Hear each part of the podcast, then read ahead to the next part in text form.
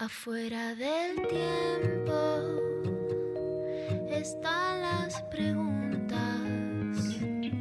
las luces y sombras que no tienen fin. Ahí en la frontera están las señales, besando los bordes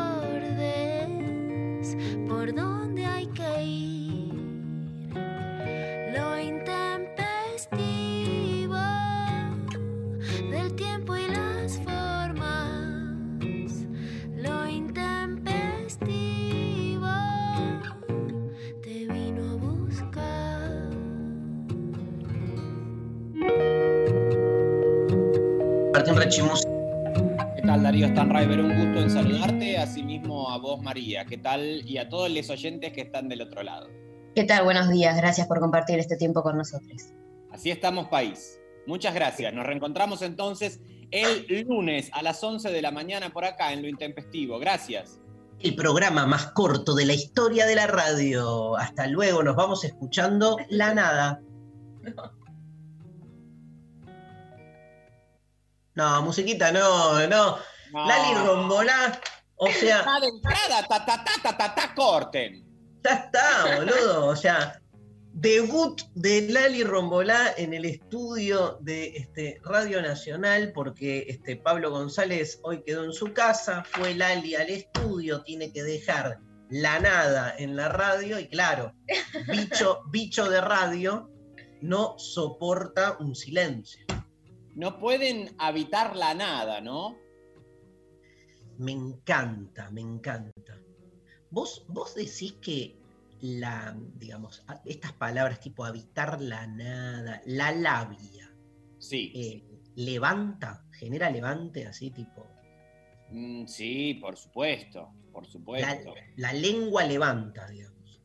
Sí, sí, levanta la lengua. Yo no sé. Eh, solamente, no creo que sea solamente en términos eh, sexuales el levante, ¿no? Sino de también la seducción a amigues, familiares, lo que fuere.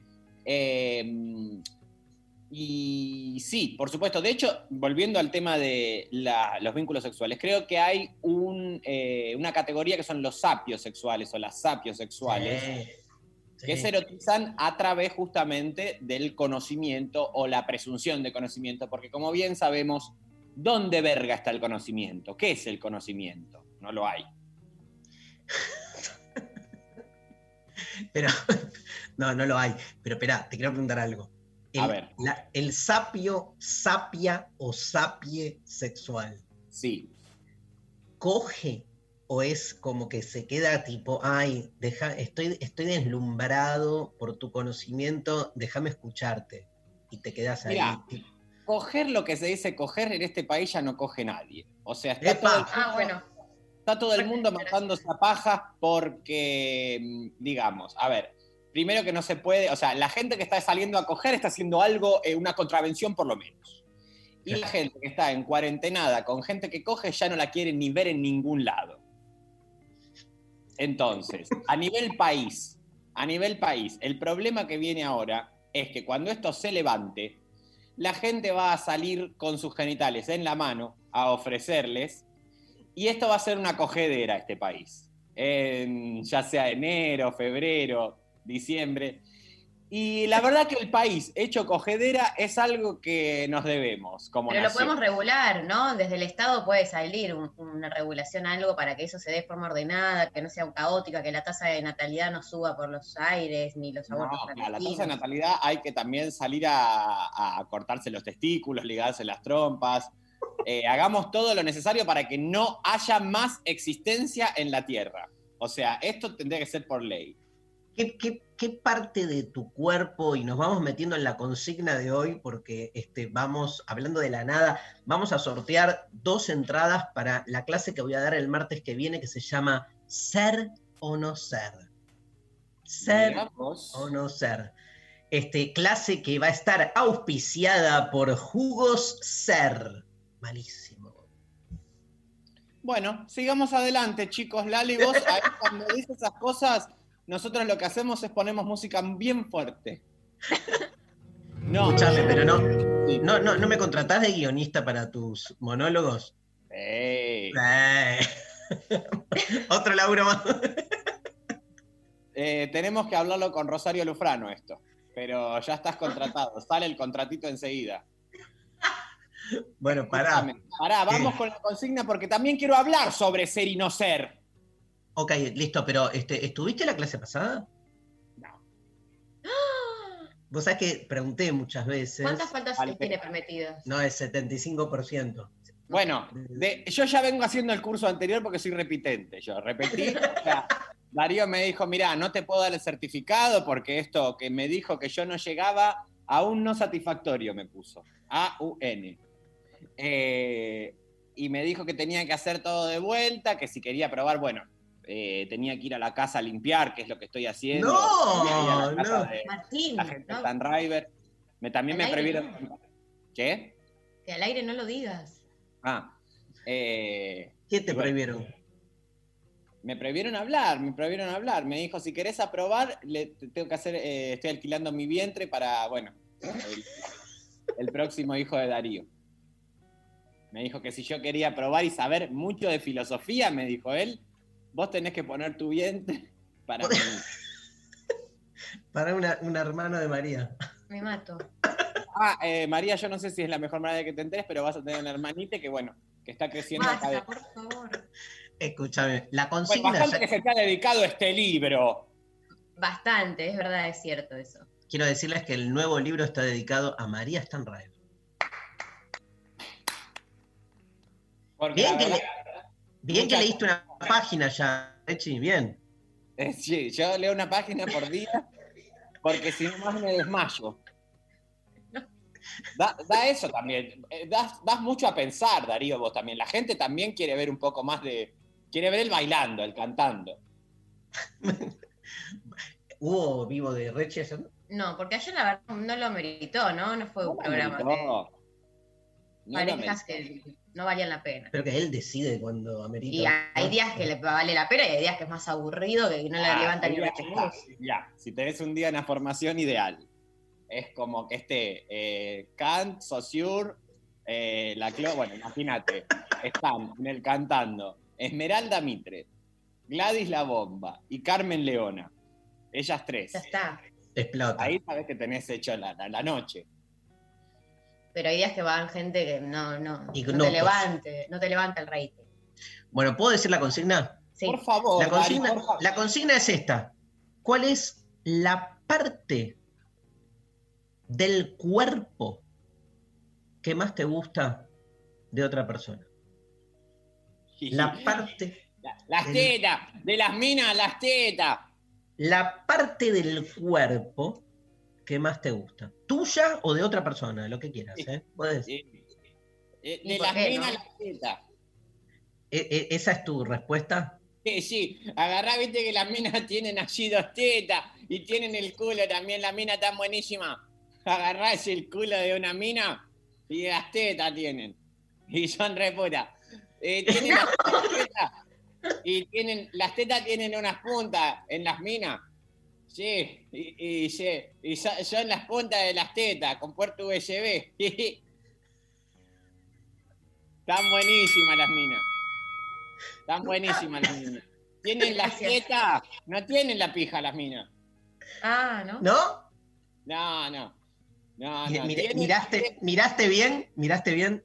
Sí, una vez una mina que pasó caminando tenía el culo. Un culo hermoso. Y, la, y le gritaba, ¡eh, qué culo te invita a cagar bombones! A la maceta de flor de poronga, hija de bulla. Y, la mina estaba buenísima. Tenía así unas tetas y le pone una ropa especial para las tetas, la mina. ¿Qué? ¿Cómo una ropa? El corpiño. Ese, ese, ese. Necesito que vuelva Luciano Pecker. Escúchame, ¿vos hiciste cursos en perspectiva de género? Sí. Están buenísimos. Porque te muestran unas minas, una filmita, una filmina, unas tetas de las minas, las tetas de las minas. Te muestran esta es una mujer y, la- y ve la filmina de las tetas y el culo de las minas. ¿Por qué estás tan obsesionado con las tetas y el culo? Están buenísimos. Pero los ojos también están buenísimos. Sí, están buenísimos. Los ojos de las minas están buenísimas. ¿Y las maxilares? ¿Lo qué? Los maxilares de las minas me gustan. Re lindo. Bueno, Re lindo. maxilares. Una mina con unos maxilares. ¡Oh! Y los homóplatos. que son como unas tetas más chicas, de hueso. Eh, no, ¿Les decimos dónde nos pueden escribir? Sí. Nos escriben respondiendo la consigna del día de hoy. ¿Qué partes del cuerpo te gustan? Justifiquen, porque la verdad es que partes del cuerpo se van a, se van a empezar a repetir y también es Claro. interesante que nos justifiquen el por qué. Eh, 11 39 39 88 88, nuestro WhatsApp. Responden la consigna por ahí. Y también a través de eh, nuestras redes sociales, arroba lo intempestivo, Twitter, Facebook e Instagram. Yo te digo, empiezo yo. Yo te digo lo Sí. que me gusta. A mí me, soy muy, muy del rostro. Muy O sea- sos vos. Muy rostrero, boludo. Muy rostrero. Un- una buena bueno. cara, una buena cara convocante, pero lejos de la belleza hegemónica, ¿eh? Sí, sí, sí. que- Es más, soy como medio exotista también, que es un término choto, exotista, pero no importa. Tiene que haber algo ahí que, que te invite permanentemente a volver y a descubrir sorpresivamente, ah, mirá, mirá, no, no, no te había mirado por este escorzo. Y entonces encarás por acá, encarás por allá. Definición de escorzo. Escorzo es básicamente la perspectiva de algo, ¿no? O sea, el modo en que algo se presenta en sus diferentes este, perspectivas espaciales. Muy bien.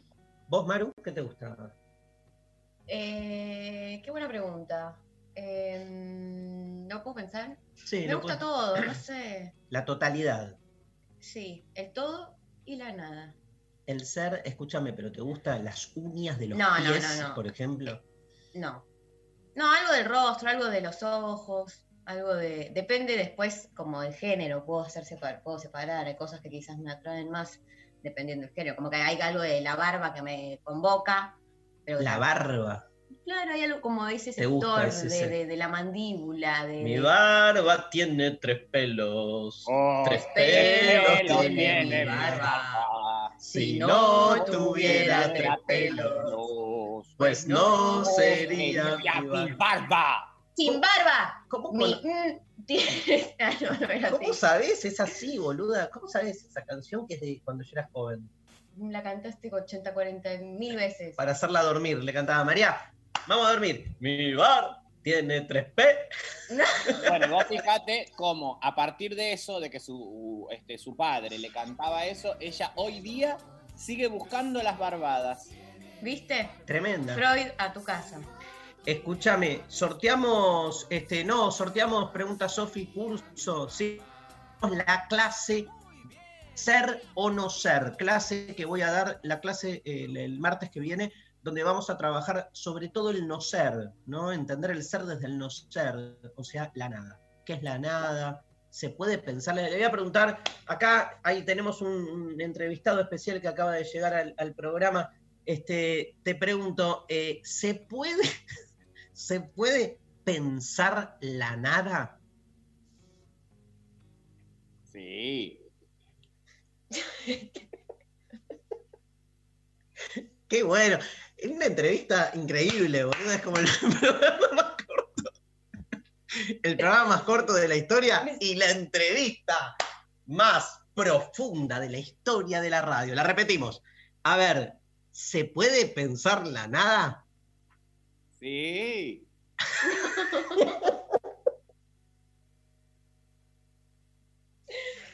Gra- Ah. gracias, gracias. Bueno, este, hay enredades, ¿no? Ahí sí, hay una. Están abriendo temas y no y yo quiero profundizar en todo lo que profundizar. Bueno, ¿en qué quieres profundizar? Dale. Para empezar, a mí no se me preguntó lo que me parecía a mí de, lo- de las cuerpas. Punto uno. Ah, bueno, dale. Em- Tema ser o no ser. Tampoco se me preguntó qué pienso al respecto. ¿Con cuál querés empezar? Vos, vos sos, hoy sos la estrella acá. Todo gira Esto- alrededor tuyo. Esto es importante porque la verdad que si hay algo que convoca y seduce es la esperaridad. Obvio, Eh, pero vos dijiste, eh, ¿cómo dijiste? Culo, culo teta, culo teta, boludo. Y, ya la- dijiste. y las minas. Una cuñada mía. La clave, la clave, perdón, abro otro tema. La clave de ir por la cuñada es si es, o el cuñado, si es la relación política de tu hermano o de tu pareja. Para mí es distinto. Ah, es verdad. O sea, hay, hay como uno es más, es, es- es más amoral que otro, ¿entendés? Exacto, estoy muy de acuerdo con esto que decís y no deberían ser llamados de la misma manera. No es un vínculo político que sea lo mismo. Alberto No Fernández, un DNU por el Señor cual. presidente, corrijan por favor la estructura familia. No le quiero decir, señor presidente, de la misma manera a la mujer de mi hermano que a la hermana de mi pareja. Claro. Y más, y más si tenés como intenciones de garchar. Claro. ¿Qué, Bueno, qué- eso- qué- qué está más legitimado o menos para vos? ¿Qué es, qué es peor? Peor para mí es la pareja del hermano hermano. Hermano. Eso es peor. O sea, es peor cagar a tu hermano que cagar a tu pareja, claramente. Es que, no, por- sí, sí. Sí, no, Sí, puede ser. Bueno, pues, también pensando en esos términos, ¿ustedes qué piensan, chicos, al respecto? No, yo, sé- yo qué sé. Este, el hermano es como. Parecería ser una relación más. Como es más sanguínea, pero la las parejas van y vienen, ¿viste? No jodamos. Y el- el- Claro. el- el- los hermanos permanecen, ¿no? Podría uno pensarlo así, pero por otro lado, un hermano no lo elegí, ¿viste? Te, te- te lo zampan. Yo me tengo que comer a uno que es tremendo, boludo, que ¿Y hace ¿Las parejas las elegís, Darío? ¿Las parejas las Muy buena pregunta. Uno piensa que sí, por lo menos. Entonces, no sé, aparte, me parece que hay como. Nada, no, no hay manera de, ¿no? Es, es muy. Otra pregunta que quiero hacerte. ¿Se elige lo que se piensa? eh, uno cree. Todo cae en el mismo lugar. Uno cree que sí. El gran invento de la modernidad es la autonomía del sujeto. O sea, es que uno cree que cuando piensa está pensando por uno mismo, que cuando desea, desea por uno mismo, que cuando se pajea, se pajea por uno mismo. Y todo es en realidad pensable también desde el lugar opuesto, que es que cada vez que nosotros ejercemos nuestra autonomía, estamos inmersos en dispositivos previos que van como construyendo lo que después nosotros creemos que hacemos por nosotros mismos. Y con el, con el pensamiento es más que, nota- más que notorio, porque este, estamos siempre pensando cosas ya pensadas, ¿viste? Es como el uso de las... Todo lo que vos dijiste desde que naciste eh, está hecho de palabras que ya existen previamente a vos, cuyo significado ya está predispuesto y que seguro, no me cabe duda, alguien ya dijo todo lo que vos dijiste, incluso, y, obvio, culoteta, digamos, todo eso ya está dicho. Y vos, boludo, te crees que sos grosso porque venís a decir algo y te lo crees para vos mismo como nadie dijo esto. Por ejemplo, yo diciendo nadie dijo esto, la frase nadie dijo esto, te juro que por lo menos millones de veces ya fue dicha. Dan ganas de suicidarse finalmente. No, Eh, dan- La verdad que sí, porque ¿cuál es la conclusión? No sos nadie, no, so- no pensás solo, o sea, sos una verga. relaja, no te creas Dios, no te creas tanto, relaja, coge, tomá, lee, nada, eso. Baja un cambio, boludo. Para mí no es suicidarte, es también, para mí el que se suicida tiene como demasiado, es demasiado soberbio, ¿viste? Eh, voy a, pará, boludo. Sos el cruce de variables que no manejas. Punto. Bueno, también en algún momento podemos abordar el tema del suicidio, también, que es un tema obviamente muy doloroso, muy eh, complejo, pero también creo que, que tiene que ver con eh, una elegibilidad de hasta dónde querés soportar la vida. Tremendo O sea, tema. obviamente quienes, quienes quedan, obviamente siempre es muy doloroso y demás, pero también para descontextualizar un poco eso, para descontextualizar, no, perdón, para desarmar un poco eso, muchas veces podría ayudar el pensar como que, bueno, esa persona por lo menos dentro de todo lo que no pudo eh, escribir de su vida, bueno, por lo menos en algún momento pudo decidir ponerle un fin. Yo sigo creyendo como que, por lo menos a mí, ¿eh? No, lo, lo que me embarga, ¿no? lo que me toma es la posibilidad de salirme de los lugares obvios. O sea, yo no puedo no pensar cuestiones como incluso, in- in- incluso el suicidio, ¿no? Digo, ¿cómo pensar, voy, voy un paso antes, Rechi, cómo pensar estos temas por fuera de las formas, perdón que repita este término, hegemónicas, pero están como ya muy, viste, maceradas, masticadas, entonces, este, cuando me veo repitiendo los mismos argumentos... Pero la fórmula hegemónica del suicidio es la angustia del alrededor, como casi lo prohibitivo, como lo de algo sobre lo que no se debe hablar. Digo, esa es la lectura Total. hegemónica. Total, algo a esconder. Digo, la contrahegemonía sería también empezar a pensar la vida desde ese carácter efímero y también, eh, bueno, pensar esto, ¿no? Las condiciones Pero que, bueno, sí. persona no pudo soportar esa, esa existencia. Si de la muerte no puedes hablar. Estás en, en, eh, querés hablar de la muerte, shh, te dicen. Aparte con ese argumento pedorro que es, no, bueno, a ver, pero ¿qué es la muerte? Shh, no la llames, te dicen. Como que viste la, la- la boludez que si hablas de la muerte, entonces te podés morir porque hablas de la muerte. Sí, sería interesante pensar las muertes, ¿no? La cantidad de muertes que uno tiene en su vida. Una más. En mi, libro, en mi libro, el capítulo 2 es sobre la muerte. Ponete Bueno. a leer, Martín. Voy a leer. Chicos. Leete una- la primera oración. Y lo primero que digo sobre la muerte A ver. Uy. No, no, digo, to- todo, todo el capítulo está atravesado por una máxima heideggeriana que es recordemos una vez por semana que nacimos para morir. Bien. Una vez por semana. ¿Estás ahí eh, eh, eh, feliz o triste una vez por semana?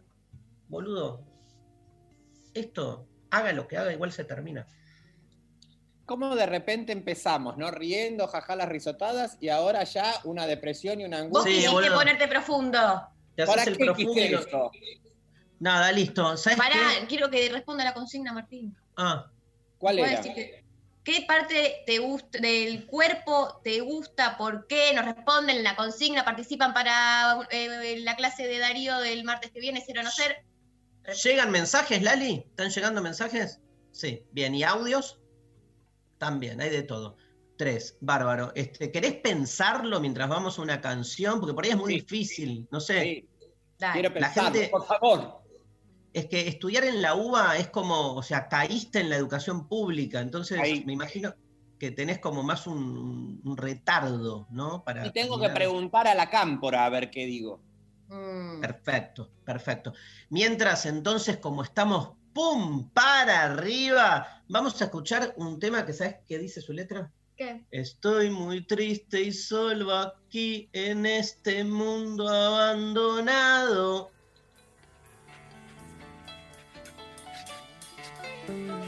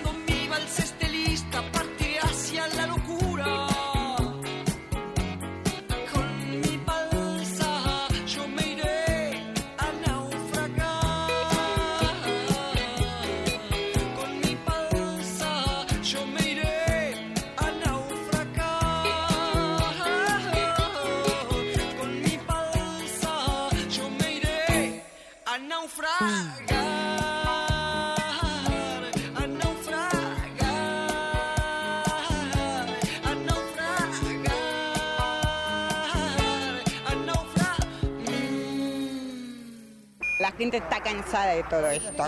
Pues no, mi ciela. Todos los viernes, ¿qué se hace? Se perrea en casa. En, en casa. ¿Quieres salir de joda y pintó la cuarentena? No, no. Pues no, mi ciela. Ah, pero anoche. Anda acomodando la antena que el fin de semana Coneja, Pato Smink, Dizzy, Bimbo y Neneca te lo garantizan.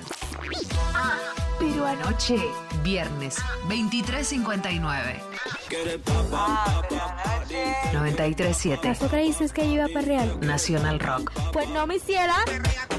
No te calmes nunca.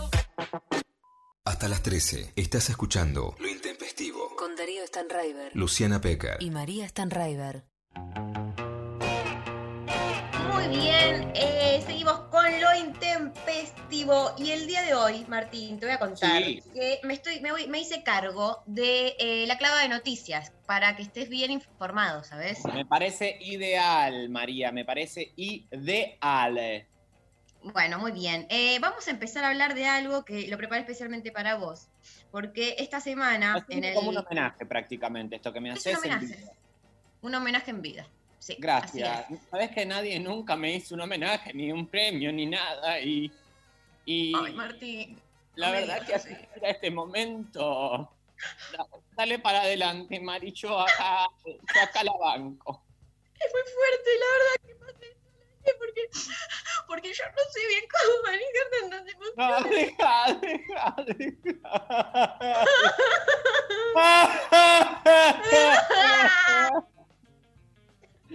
Qué lindo estar escuchando un programa que de repente unos viejos se pongan a llorar como bebés, ¿no?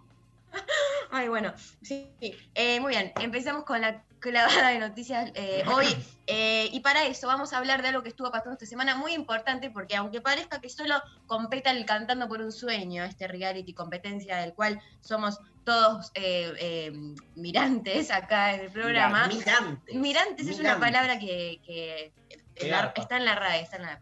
Bueno, eh, Esmeralda Mitre, que ya la venimos nombrando, porque Martín aparte es especialista, hizo un máster en la en Flaxo, ¿no? ¿Hiciste? Flaxo hice, sí, el primer tramo.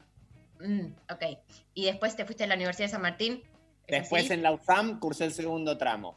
Muy bien. Bueno, em, el día miércoles, algo así, más o menos, Esmeralda Mitre, eh, o martes, no importa, esta semana, Esmeral- no, no va a ser con mucha rigurosidad este clavo de noticias. Em, Esmeralda Mitre había, habría, en, eh, según Rial y, y- y su programa Intrusos, dado positivo de coronavirus, lo cual desconcertó a todo el mundo porque fue a participar al, al cantando teniendo ese resultado. Esto era lo que se sabía en un principio Sí. y un- unos, eh, unas horas después eso se desmintió. Ella se hizo un hisopado de nuevo y le dio negativo, pero fue todo muy confuso y... em, el gobierno de la ciudad tuvo que salir como a reconocer que hubo un error en la carga de datos porque en la base de datos aparecía ella como positivo y después apareció como negativo, lo cual fue Sí.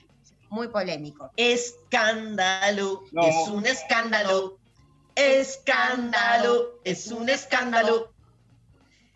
Muy bien, entonces vamos a escuchar y después quiero la opinión de Martín, lo que decía. Martín es el analista, es que es- eh, comenta las eh, noticias. es el experto principal en América Latina de eh, este tema. Cantando 2020 y todo lo que es shows, eh, digamos, eh, vergas. Ok. Divino, vamos a escuchar Dale. el descargo de Esmeralda Mitre y cómo le tiraba un palo a Horacio Rodríguez Larreta esa noche en el Cantando con un sueño. Es grave, esta es una situación mundial gravísima. Estamos viviendo una situación muy, muy grave. Y no podemos jorobar con esto. Esto es, a mí me habrían, digo esto porque es un término de abogados, me habrían, pero estoy casi segura de lo que estoy diciendo. Lo trucharon, yo me hice un solo hiso- hisopado y ese hisopado a mí me dio negativo y lo pasaron. Y hay otra, hay otra cosa más, filtrar algo que es personal mío ya es algo ilegal. Imagínense truchar y que encima el jefe de gobierno salga a decir públicamente, con descaro, decir, nos equivocamos porque el DNI era parecido. Horacio Rodríguez Larreta, ¿de qué me estás hablando? Qué bien me cae, boludo. A mí me cae bien. Yo sé que ustedes no la quieren, pero a mí me cae ¿Cómo bien. que no? No, no. Primero que estás aseverando algo este, muy fuerte, Darío. Yo Eh, veo tus vivos, veo tus vivos, veo tus vivos, veo tus vivos, veo. Mira, para empezar a poner en contexto esto que acabamos de escuchar, que la gente puede escuchar una, una bobaliconada, que lo desestiman, la gente diciendo, no, el cantante, Tinelli, qué sé yo. Bueno, gracias a esas desestimaciones hemos tenido los cuatro años anteriores en donde se militó el ajuste, el hambre y las barbaridades que ya sabemos. Entonces, tenemos que prestar especial énfasis, especial atención en esto que, que está pasando. Para empezar, contexto histórico, lo que diría Bien. es, el cielo está llorando. Apa. Porque el abuelo de Esmeralda, el señor Mitre y el señor Larreta, Sí. esos de 1900, la oligarquía argentina que es, digamos, yo me- no me canso de decir esto una y otra vez, lo peor que tenemos en la Argentina son las oligarquías, pero no Ujú. las oligarquías como, eh, que gobernemos el pueblo. No, no, sino digo, está bien, si vamos a asumir que hay una jerarquización social y que va a haber algunos más beneficiados que otros por lo que sea, bueno, podemos poner el ojo sobre eso. En mi caso, sostengo que las oligarquías nacionales son esencialmente brutas. No así en otros países que por ahí han invertido en el desarrollo de sus propias comunidades y están esperando que la comunidad eh, mejore de alguna manera para que su contexto se eleve. Acá no, acá es como es una, como históricamente se concibió estas tierras como tierra de paso, no están pensando las oligarquías en desarrollar la comunidad, que haya este, una población afincada. Entonces, Y, lo que perdón, pero ¿qué tiene que ver todo esto con la chica que baila? Muchísimo, Darío, Ah. muchísimo. Ah, perdón, perdón. No, pero es que no, no estudié en Flaxo. Muchísimo. Porque, como bien supimos decir en algún momento, equivocadamente, que Mauricio era Macri, yo siempre insistía que, digamos, Mauricio es Blanco Villegas, esencialmente, para seguir toda su, su- su línea materna, digamos, Sí. de, de Claro. Familia oligárquica de campo nuevamente, eh, Esmeralda es Mitre. Y hoy hay una disputa abierta, ella acusando a Horacio Rodríguez Larreta, acá hay un territorio político abierto en donde la derecha argentina, a través de estos shows televisivos, también están generando sus propias Sí. disputas políticas, tanto hacia el interior como hacia, las, como hacia también su antagonismo. ¿Por qué? Porque acá Esmeralda como representación de lo Macri, ¿no? Familias muy ricas que aparecen con estos hijos bobos, bobalicones, simplones, eh, desfachatados en este caso, ¿no? Bueno, eso es lo que nos pasó con ese Macri que vimos en algún momento como, uy, que se equivocaba, que qué gracioso, o sea, se nos presentó de esa manera, pero bien después supimos que en su gestión y en el plan económico y político que vinieron a instrumentar fueron muy exitosos. No había nada de esa bobaliconería. Y al mismo tiempo, hacia el exterior, creo que Esmeralda Mitre, acá en esta, en esta situación, lo que hace es poner en duda todos los resultados pandémicos, todo lo que es la numerología de los análisis, ¿no? Como decir, esto que bueno, que puede ser truchado, y ese es hoy un instrumento de disputa también Sí. político, la gestión pandémica. Ella diciendo, truchan los datos, eh, no se puede creer, encima los filtran, como ya, si no se puede creer en esos números, no se puede creer en nada, no se puede creer Nada, en esto. Escúchame, me encantó tu análisis, posta, posta. Y creo que la televisión es un lugar de disputa política, no me cabe duda. Ahora, que hay que ir, hay que, hay- tenemos que llevar a alguien, boludo. ¿Al cantando? Claro. ¿Infiltrar a uno Vos, nuestro? Claro. Darío, Mm, vos tenés que- yo, tengo que ir yo. Yo creo que sí. Con, con la Pecker. Ah, Si vos, mira, vamos a hacer algo. Si vos vas al cantando, Sí. que no tenemos presencia política ahí, yo me meto Sí. en TikTok, que tampoco tenemos presencia política ahí. Vamos, tenemos esa mm, Gracias. doble. Em, está, está rankeando fuerte TikTok, ¿eh? y Metete, Martín. Sí, es que está rankeando fuerte y por lo que veo es. eh, bueno, eh, también después podemos hablar sobre TikTok. Pero espera, iría, iría, iría yo, o, o- o podría ir yo, Ricardo Foster, Jorge Aleman, José ¿Por qué no Pablo, hacemos el José, nuestro? José Pablo Feynman. Eso sería lindo. Hagamos ustedes cuatro, medio il divo, que sea. Y como un libro el corazón enseña que hay dolor. Ahí. Si alguien, por favor, tiene esto, por favor, eh, pónganlo en Twitter. Si alguien nos puede llegar a hacer esta imagen, ¿no? A ver. Eh, tanto oyentes como el método Twitter. Yo lo voy a Sí. retuitear, esto, Sophie Corner.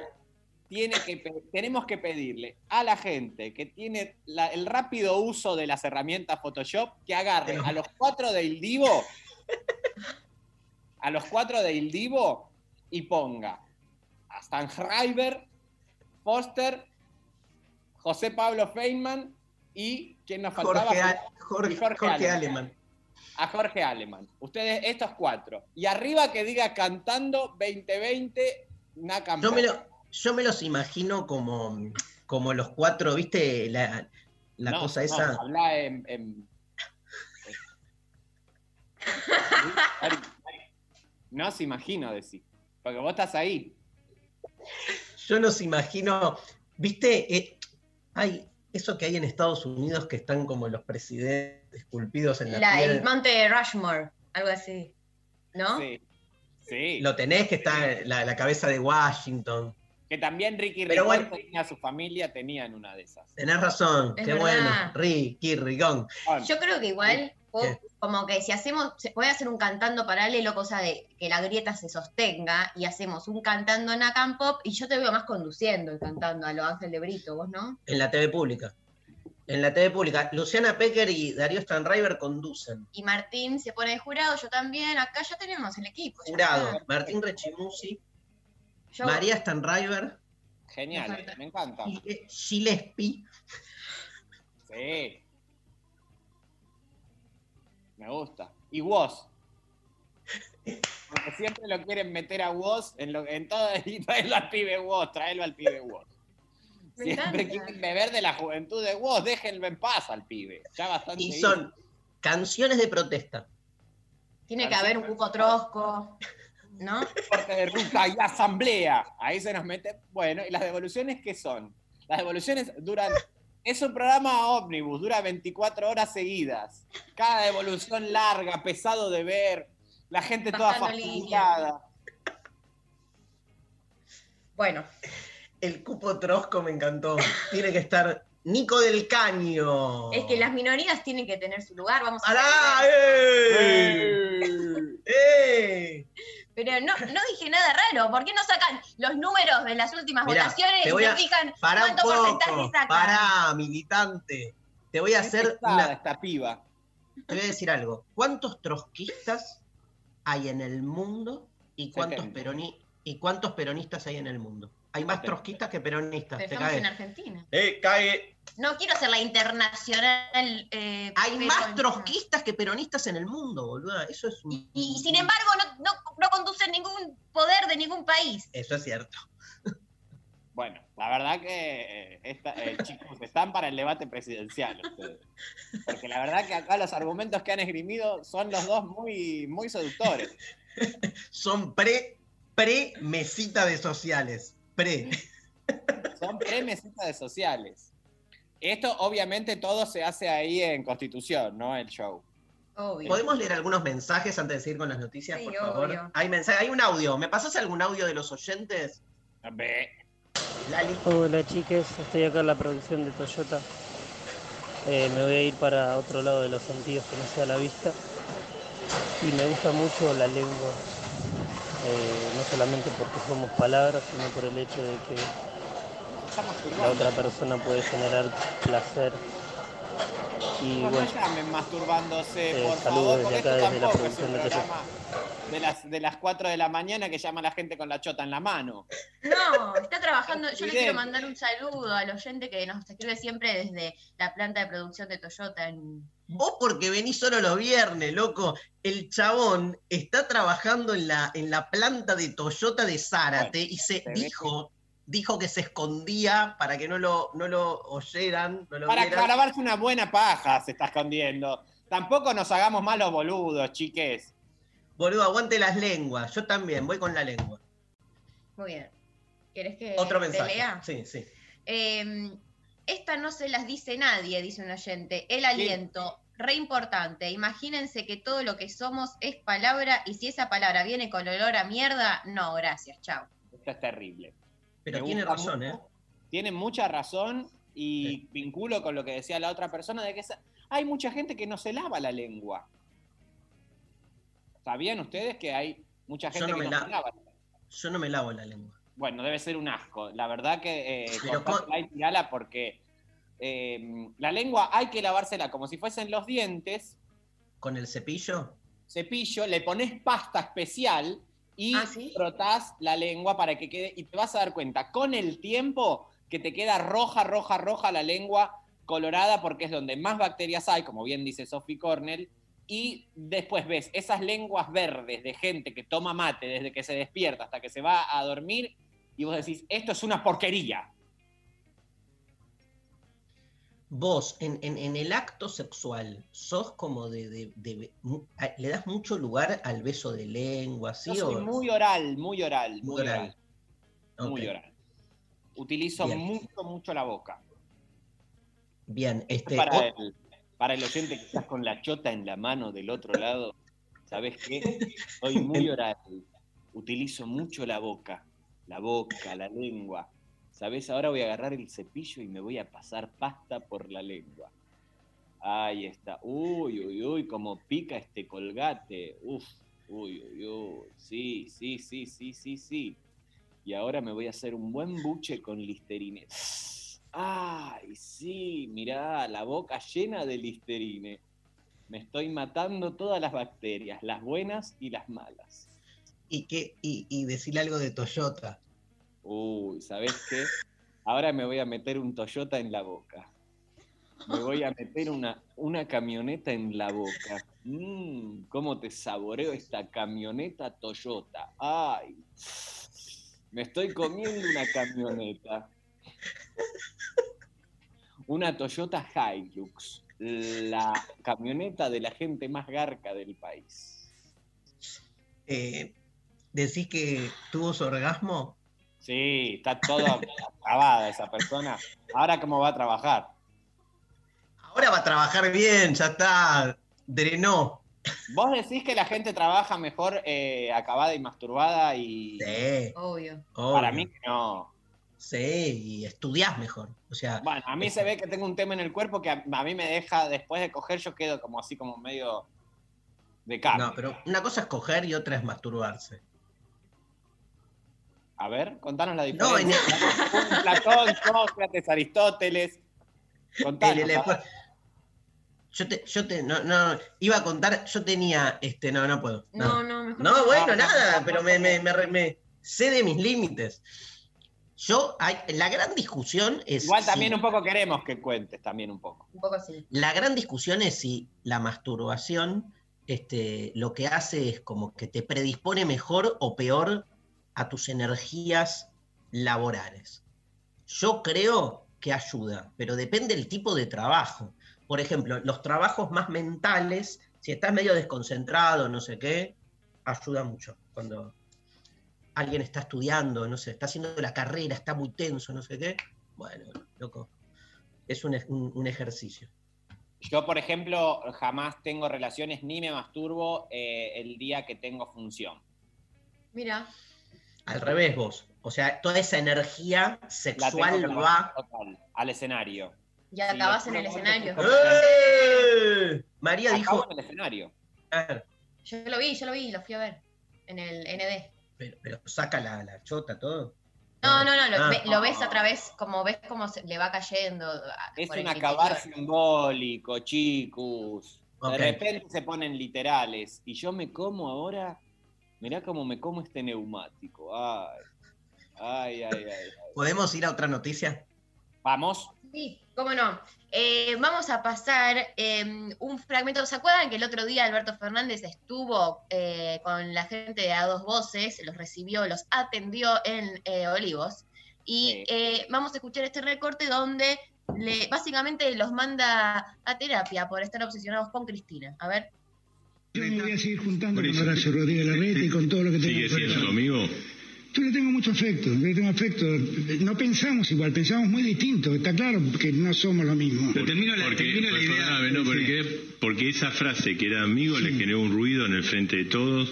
Sobre todo dicen que Cristina no le no, no, no se lo banca. No, no es verdad eso, eso no es verdad. A Cristina lo que pasa es que hay, eh, hay una tendencia natural a cargarle todos los males del mundo. Pero bueno, algún día en la, en la terapia se resolverá eso. Usted, usted la no verdad es que no es eso, va no por es eso. todo lo que no logró en su gobierno, es decir, reformar la justicia, ampliar la co Bueno, en terapia van a resolver, básicamente, dice Alberto Fernández, Sí, te quiero decir algo. No sé vos, este, Rechi, cómo lo viste, pero en mi timeline, timeline, Sí. Qué lindo. Ojalá lo hayan grabado eso. en mi- yo no soy un personaje de los que haces vos, yo, Sí. tipo normal, ¿entendés? Soy- ¿Cómo es soy la de medio- tu timeline? Timeline. ¿Qué hiciste, hijo se grabó. Timeline.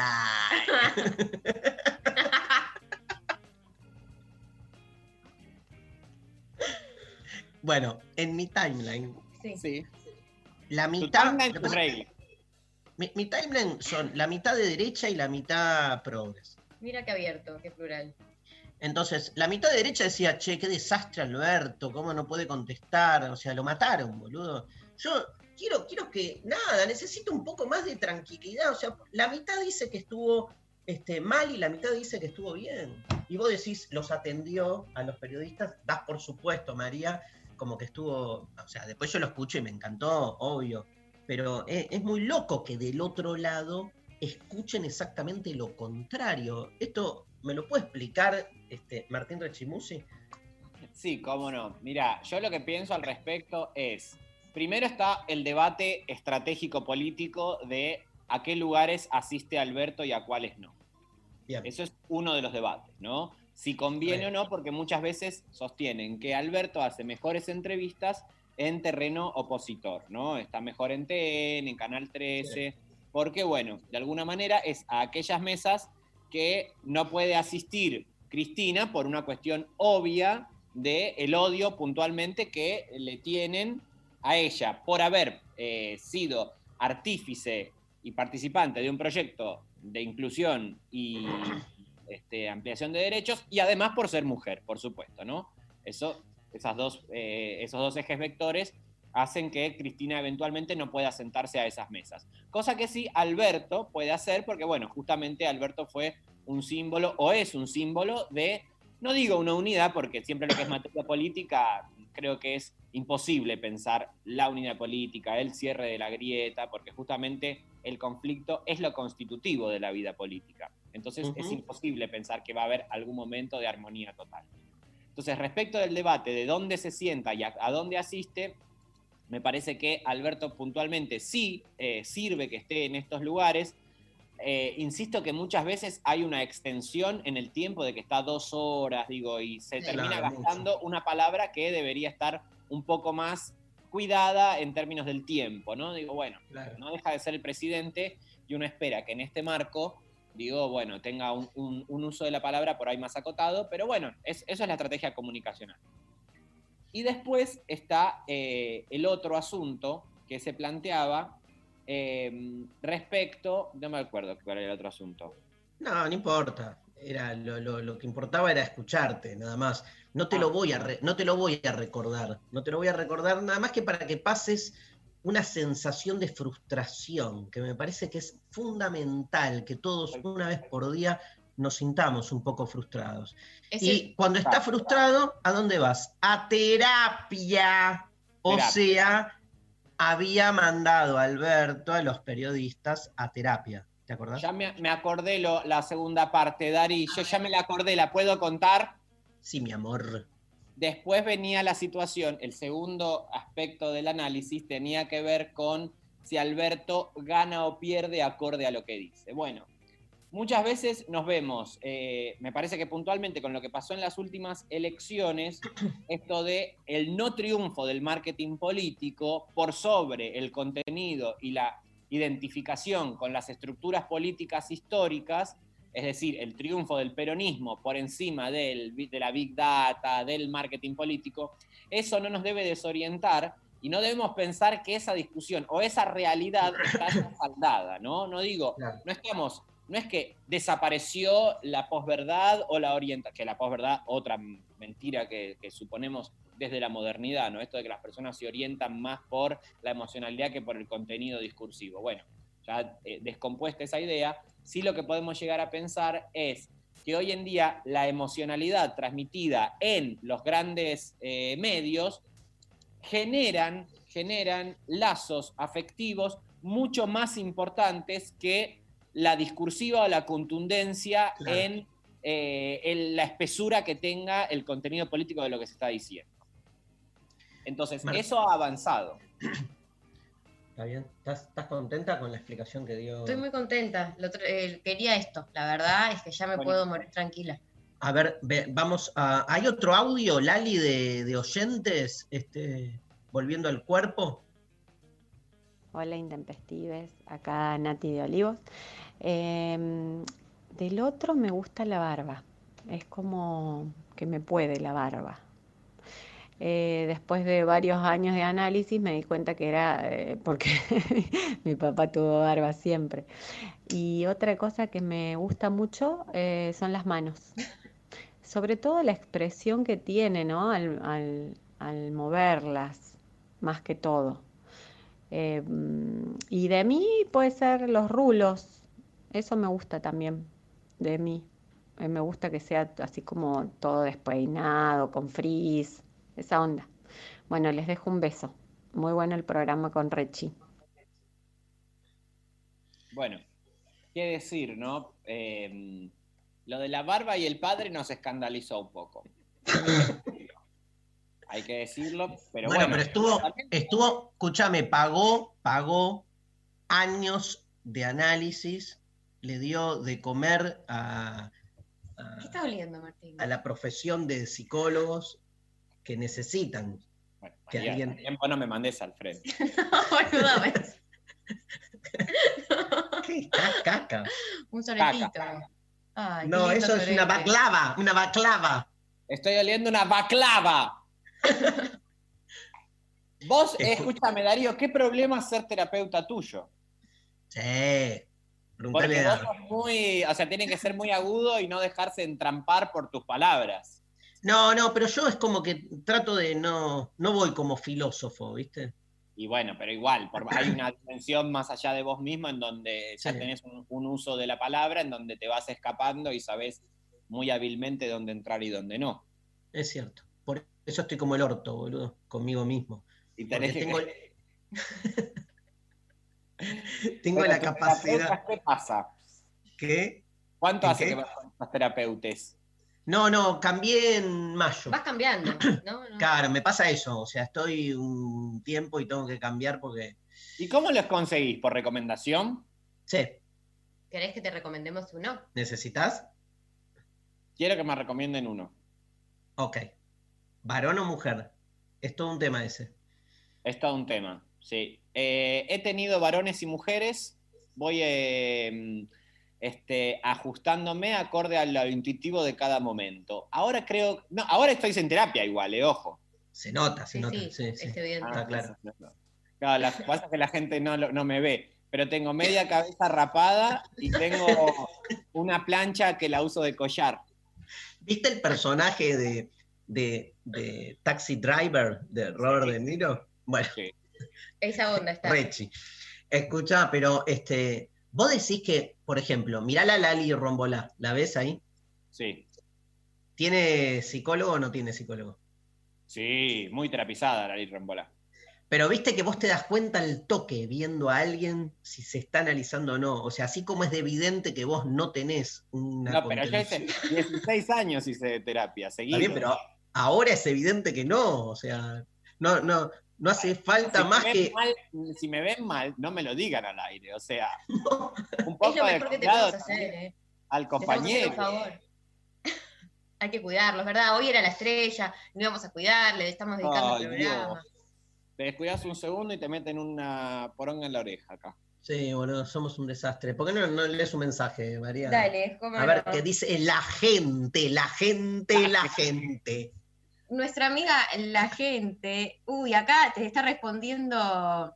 ¿Quién? eh, Rechi, no me hice la paja, pero me hiciste cagar de risa. Igual abajo del barbijo no se nota porque parezco que me río solo. Son unos genios.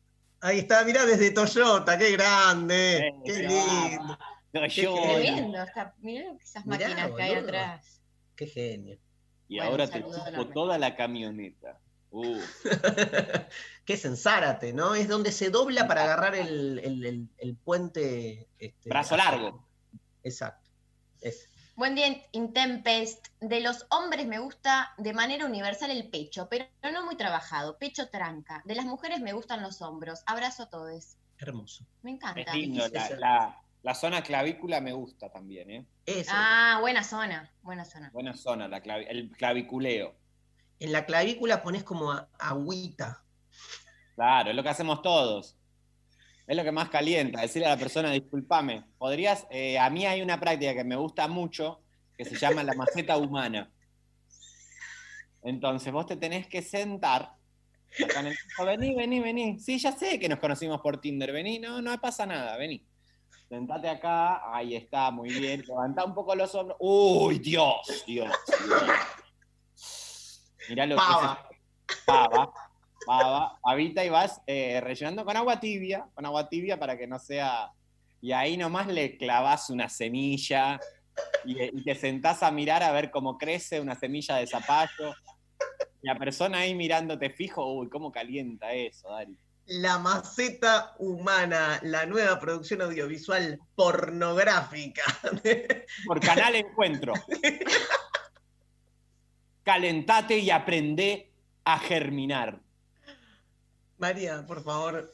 ¿Ibas a preguntar qué era esta foto? Si hay una foto medio. Dice una, una oyente, me gusta desde chico la H que, que se forma en la parte posterior de las piernas de las mujeres. Aclaro que no hay ningún morbo, solo me gusta, soy Pablo de Lugano, besos. ¿Qué H, boludo? No sé cuál es la H. La foto es rarísima, chicos. Les aviso que es como. eh, desde acá se ve como eh, un alien. No, no. Son ¿Entendiste? pies, son pies. Son pies. Pero no veo la H. No veo una... ¿Lo ves, Martín? Sí, pero no veo ninguna H. No, yo veo una P. Sí, me falta como. ah, eh, si el oyente nos puede explicar, un des- desglosar un poquito más. Escúchame, ¿y sos eh, pro pies o No, anti eso te iba a decir. No me calientan, pero ni un poco los pies. Me parece un, un lugar espantoso del cuerpo. Por mí, da igual. Yo soy pro pies. Ah, mira. Mira, ¿Te gustan podemos- tus propios pies? Eh, los pies son un lugar erótico. Es, es un lugar erótico para mí. No es un lugar de rechazo. No es que me gustan todos los pies, pero le doy lugar. Bien. Qué interesante esto. Bueno, este tenemos que ir a la pausa. Bueno, vamos a la pausa. ¿Tenés alguna? Porque este. ¿Querés que te No, no, me- mensaje? deme- un audio? eh, no, un audio más, un audio más, Lali. Buen día, chiques. Feliz viernes. Bueno, a ver, yo como decía Darío, soy también así muy rostrero, muy de la cara, muy de... No sé por qué, la verdad. Supongo que porque desde chiquito ya me fijaba así en la belleza facial. Decía, pa, qué linda esta mina, o así. Y después también, como decía el amigo ahí, también la- las tetas, un buen par de tetas para meter la cabeza y hacer un...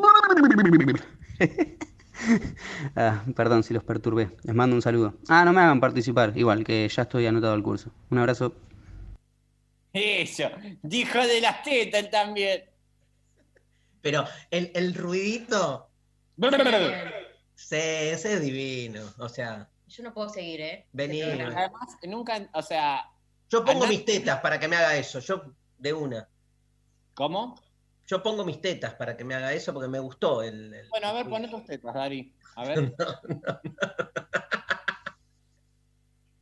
Dale, Dari. Si ya hiciste sex. Es cierto, pero no me animé a, a sacarme la ropa. Sí, pero te dijo en un momento Gloria Carrá, a ver, sacate el cangurito. Y te sacaste. Y en un momento te sentaron y dijiste, levantá los hombritos. Uy, qué linda macetita humana. Pero escúchame, si Gloria Carra, que la sigo desde el Golden Rocket, Sí. te maté, ¿Qué es María. el Golden ¡No! Ah. Una cosa de unos viejos es, María, de entenderlo así. ¿Quiénes eran el Golden Rocket? ¿Eran eh, Diego Torres? Pablo Rago. No, no era Pablo Rago. No, yo tampoco soy de esa generación, Darío, te estoy siguiendo, pero yo no vi. ¿Pero qué era? Boludo, no puedo creer programa. que no sepan lo que es el Golden Rocket, no puedo creer. Pero alguien me dice que, que- que es. Era Una serie, una tira. una serie que eran tres amigos que tenían un auto, que, o tres primos. Acá, la banda de Golden La Rocket, banda de- 1990. 1990 eran. Yo tenía dos años. Ahí te digo. Eh, reparto. Diego Torres, Fabián Vena. Araceli González, Germán Palacios, Adrián Suar, Diego Torres, Fabián Vena, Julián Weich. ¿Viste que no estaba Rago? No estaba. No. ¿Qué más? Bueno, Bueno, y eso. Gloria. No, estabas ahí Gloria. hablando de. Gloria Carrá tampoco está. Sí, boludo, estaba Gloria ahí. A ver, estoy en. eh, estoy en ¿No? ¿No está Gloria? Me Eh, muero. sí, Sí, Gloria, Gloria Carrá. Carrá. Como Gloria. Evelyn. Evelyn. Hernán Mirás, Eleonora Wexler, Ahí surgieron todos. Guarana. Y el tema Ay, era, el Pinto. tema era Juntos para siempre de Lerner. Fabián Llanola. Mirá vos. Ah, mucha gente. Sí, sí. Era la ¿Cómo era? ¿Cómo era la canción? No había Netflix, no había, no había cable siquiera, así que era lo que se mostraba, había que militarlo. Juntos para siempre. Este, bueno, no sé. Ahora, Lali. la una historia sin... Esa, esa, esa, esa. es el mismo pensamiento. Una angustia. Bueno, boludo. Vamos a escuchar mejor algo más, más para Montaña arriba y nos vamos a. ¿Qué? Montaña rusa era más para arriba. Sí, sí, no, pero quiero irme más para arriba, así que nos vamos a la pausa este, con algo bien punchy. Janis Joplin.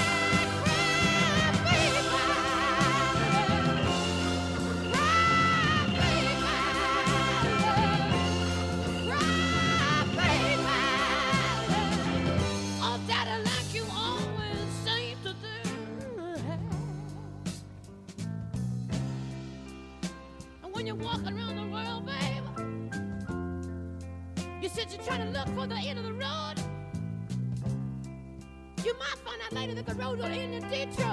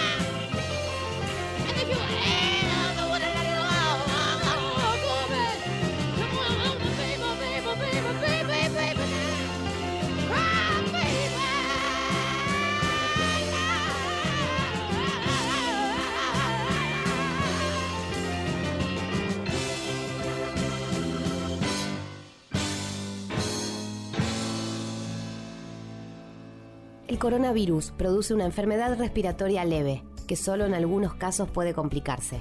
Se transmite por vía respiratoria cuando el contacto es cercano. Para evitar el contagio hay que cubrirse la boca con el pliegue del codo al toser o estornudar, lavarse las manos, usar alcohol en gel y mantener ventilados todos los ambientes. Ante cualquier duda, es importante no automedicarse y consultar al centro de salud. Para más información, entra en www.argentina.gov.ar o llama al 0800-222-1002. Ministerio de Salud, Argentina Presidencia. Lo intempestivo. Lo intempestivo. Hasta las 13. bloque del programa y está con nosotros Carlos Godoy, poeta argentino. Hola Carlos, ¿cómo te va? ¿Qué tal? Buenos días. Un saludo para todos y todas los que están ahí.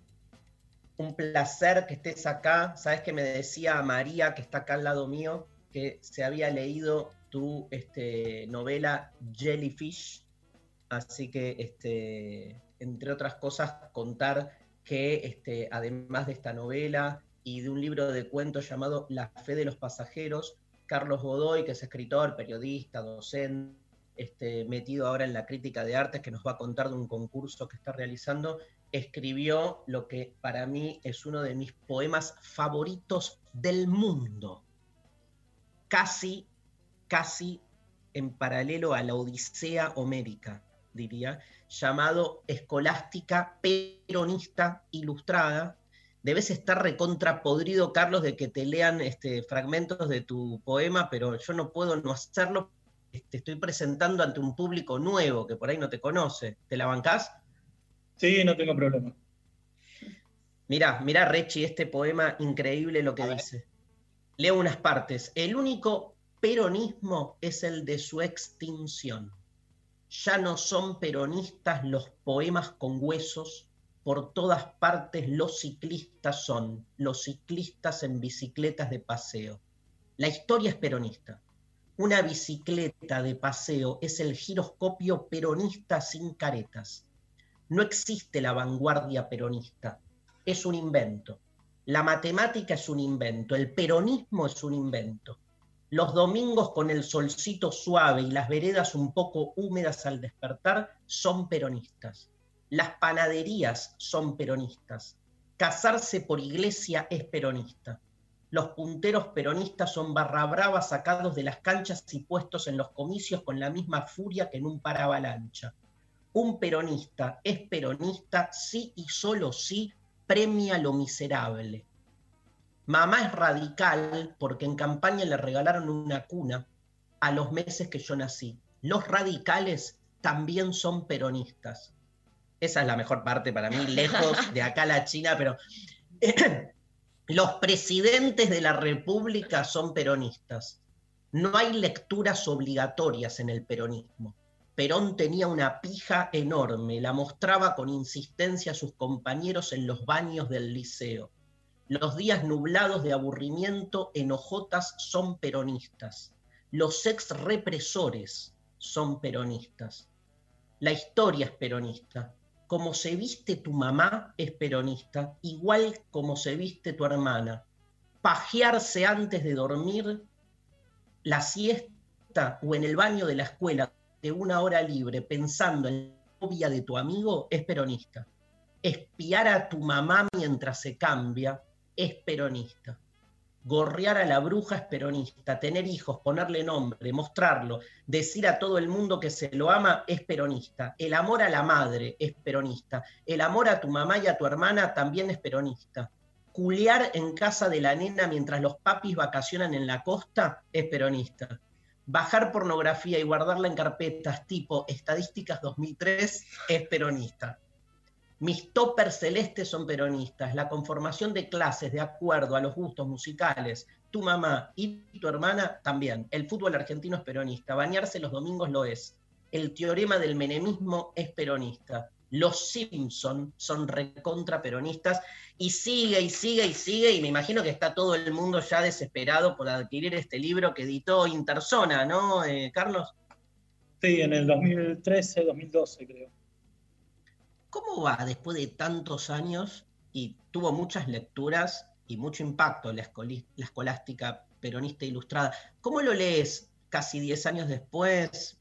Hubieras escrito, una pregunta tarada te voy a hacer, perdón, pero ¿hubieras escrito lo mismo o hoy decís estoy en otro lugar con respecto a esto? Bueno, eh, era chico, tenía veintipico, otra energía, se nota mucho en el, vocabulario, se nota mucho, hay como una pulsión sexual constante. Em, era otra edad. Eh, yo, si bien ahora estoy como en otros proyectos y mismo con la relación, la relación que tengo con la escritura es distinta, porque uno eh, envejece y se va volviendo cada vez más obsesivo y más eh, busca tener cierta fineza en ciertas cuestiones, pero más allá de eso, yo siempre, eh, nada, recuerdo ese momento como haber logrado algo que es muy difícil de lograr, que no existe la fórmula para eso, que es escribir un texto popular, generar un producto popular. Es, muy complicado generar. Capaz que desde la música, desde la música a lo mejor hay fórmulas. Seguramente hay más fórmulas. Pero, desde la poesía cuesta un huevo, ¿no? Muy complejo, súper difícil. Desde la literatura misma, ni siquiera de la poesía. Ampliar un poco más a novela o cualquier cosa. El género popular, ¿viste? Es súper complejo. Yo obviamente no sabía qué es lo que estaba haciendo, eso también es lo que lo que lo que lo hacía interesante para mí mientras lo estaba escribiendo y mientras veía qué es lo que pasaba. había Escúchame, tocado... el, el libro tuvo mucha, mucha difusión, ¿no? El libro eh, tuvo un recorrido medio raro, porque yo eh, era en la época de la efervescencia de los blogs, 2006, Claro. 2005, por ahí yo lo subí a las redes y se generó rápidamente un- una respuesta. inmediatamente al año siguiente lo quiso editar una editorial chiquitita, después otra más. Siempre tuvo como un recorrido medio eh, underground, por decirlo de algún modo, hasta que en el 2013, con Daniel Santoro, que el libro, yo siempre digo que el libro llegó al mejor lugar que podía llegar, que es cuando Santoro me manda un mail a mí diciéndome que estaba trabajando en una muestra basada en el libro. Tremendo. Eh, y a partir de ahí trabajamos juntos en, esta, en la última edición, que es la definitiva. O sea, tuvo un recorrido, tuvo un recorrido en las redes, editoriales chiquitas y después una editorial como Interzona. Y Carlos, alguien, o sea, tuviste muchas de preguntas tipo como que te, te interrumpen el texto y te hacen preguntas tipo, ¿por qué decís que los ex represores son peronistas o que los Simpson, tipo, el, el- chabón que se sale, digamos, de, de- de- del registro poético y quiere una argumentación conceptual de por qué escribiste lo que escribiste? Y, y- si hay, si hubo preguntas de esas, ¿qué haces? ¿Vos contestás o lo sacás cagando? Eh, en, pri- en primer lugar, no hubo preguntas, porque me parece que el texto lo deja en claro solo. Yo me acuerdo, apenas salió el texto, el papá de un amigo, que es, bueno, que es un, es un- es- es un peronista, él decía, lo que me gusta del libro es que es como que a nosotros los peronistas lo leemos y decimos, es como decir, soy peronista y qué, y mientras que los que no son peronistas eh, encuentran ciertas cuestiones también, encuentran ahí cierta identificación. Hay como una, casi te diría que el libro tiene como una especie de apropiación al- a la ética o a la política gorila. Hay como una apropiación al gorilismo en el libro. Hay ciertas cuestiones que desde, desde el discurso peronista, o sea, no puedes decir que los ex represores son peronistas, es como, eso es un desastre, digamos, desde el discurso peronista. Es un- el discurso compañero, digamos. Pero Claro. dentro de ese texto yo, yo busqué un poco eso, esa especie de apropiación a cierta a cierta línea antiperonista de la literatura, porque la literatura argentina es muy antiperonista. Históricamente vos agarrás el- la literatura argentina como género y es... Pero es cierto que- un 80%. Es cierto que se mezclan los dos registros, el, el peroncho y el gorila, ¿no? Y como que fluctúa eh, hasta párrafo por párrafo de uno a otro.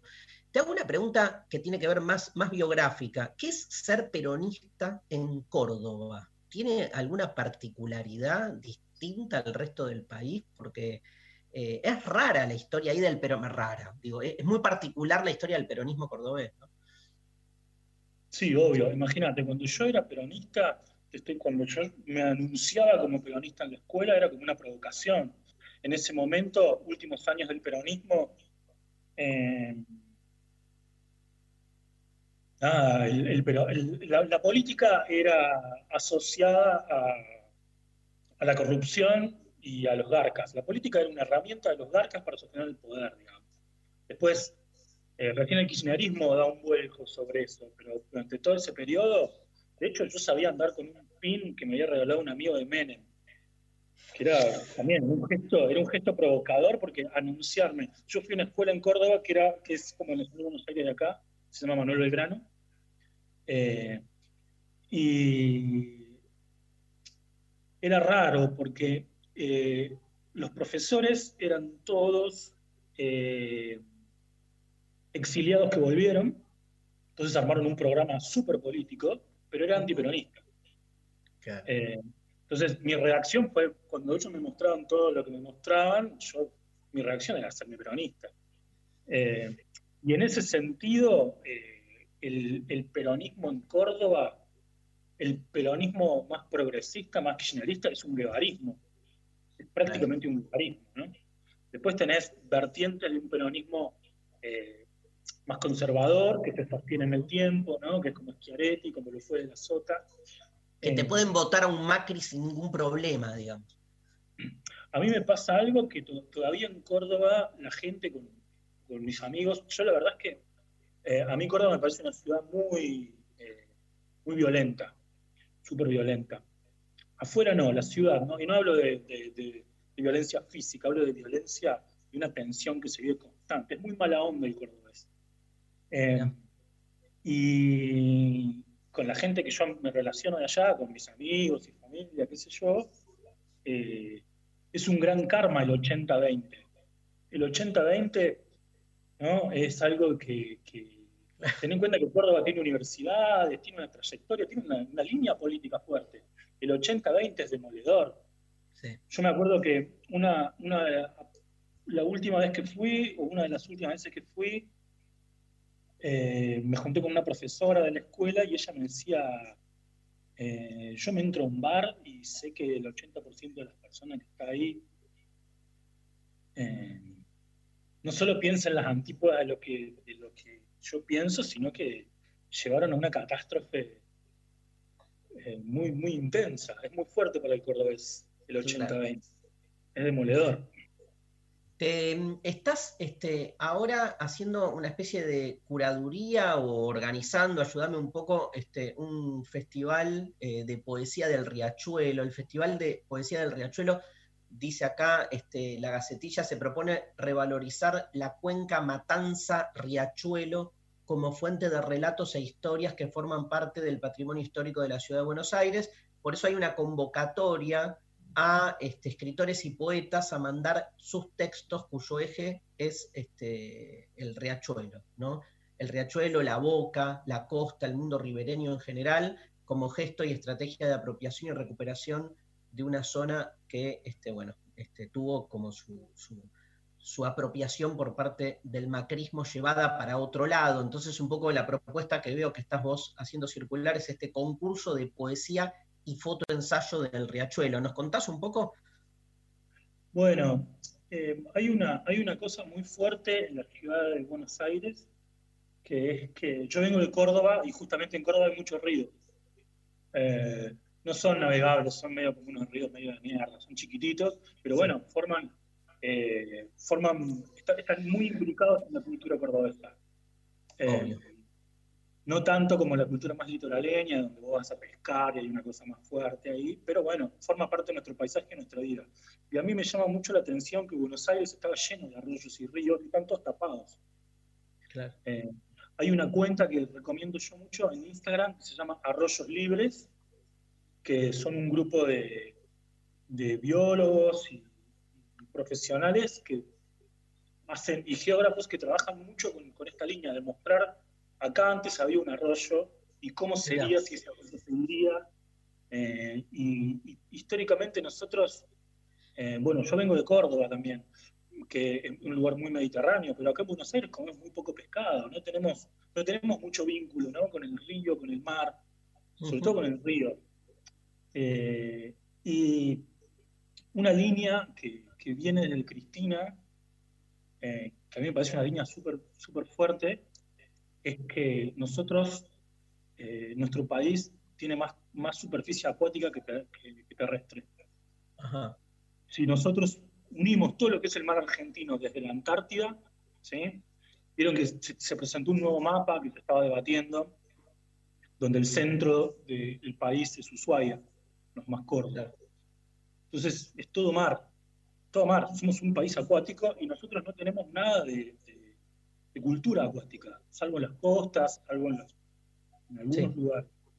Eh, y un poco la idea es tratar de pensar un poco en, en esa línea de la soberanía acuática y que acá tenemos un riachuelo que está buenísimo que, y que está eh, no se puede navegar por, por- por cuestiones eh, de que nada, de limpieza.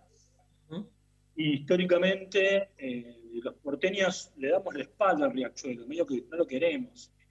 Y mi idea con el festival y con este concurso, sobre todo con el- en principio con el festival, es tratar de darle amor al riachuelo, volver a quererlo, porque creo que si volvemos a quererlo, es como vamos a volver a habitarlo, volver a navegarlo.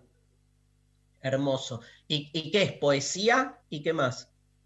Y como, como está la pandemia y esta es una zona compleja, yo vivo con la boca, ¿no? Eh, estoy a dos cuadras del riachuelo. Eh, es una zona compleja a nivel de casos y a nivel eh, sanitario también. Eh, me pareció que era interesante por ahí convocar a un concurso de poesía que narre un poco la zona.